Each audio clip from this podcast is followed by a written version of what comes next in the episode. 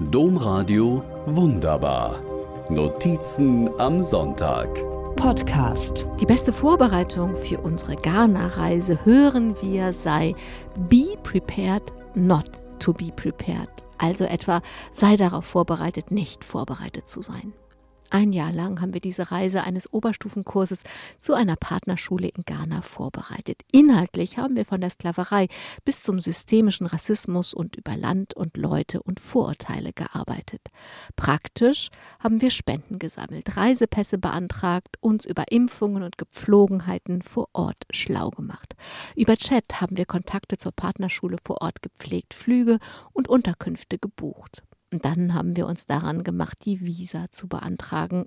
Also, ich war schon in einigen Ländern, für die ich ein Visum gebraucht habe. Aber ob Moskau oder New York, Chile oder Indien, Burundi oder Ruanda, noch nie, wirklich niemals musste ich so einen Aufwand treiben wie für Ghana.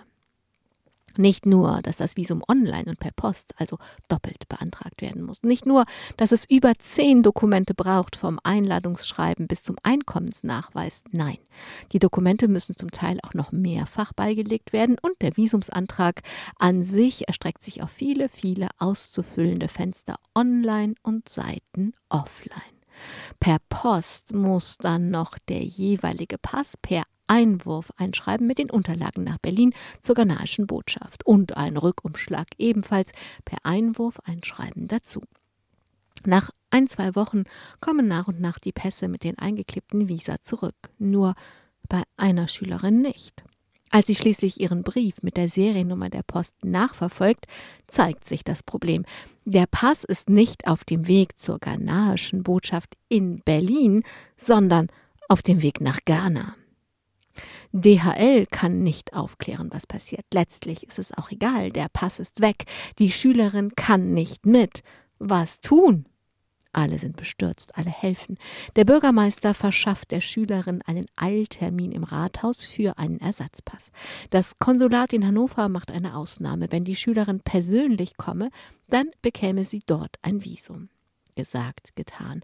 Neuer Visumsantrag, dieses Mal alles vierfach und eine Fahrt nach Hannover. Ich bekomme ein Bild.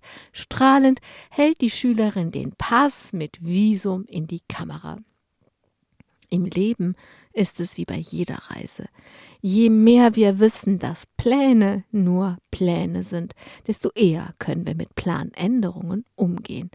Ich bin dann mal gespannt, was die eigentliche Reise bringt und werde berichten. Domradio wunderbar.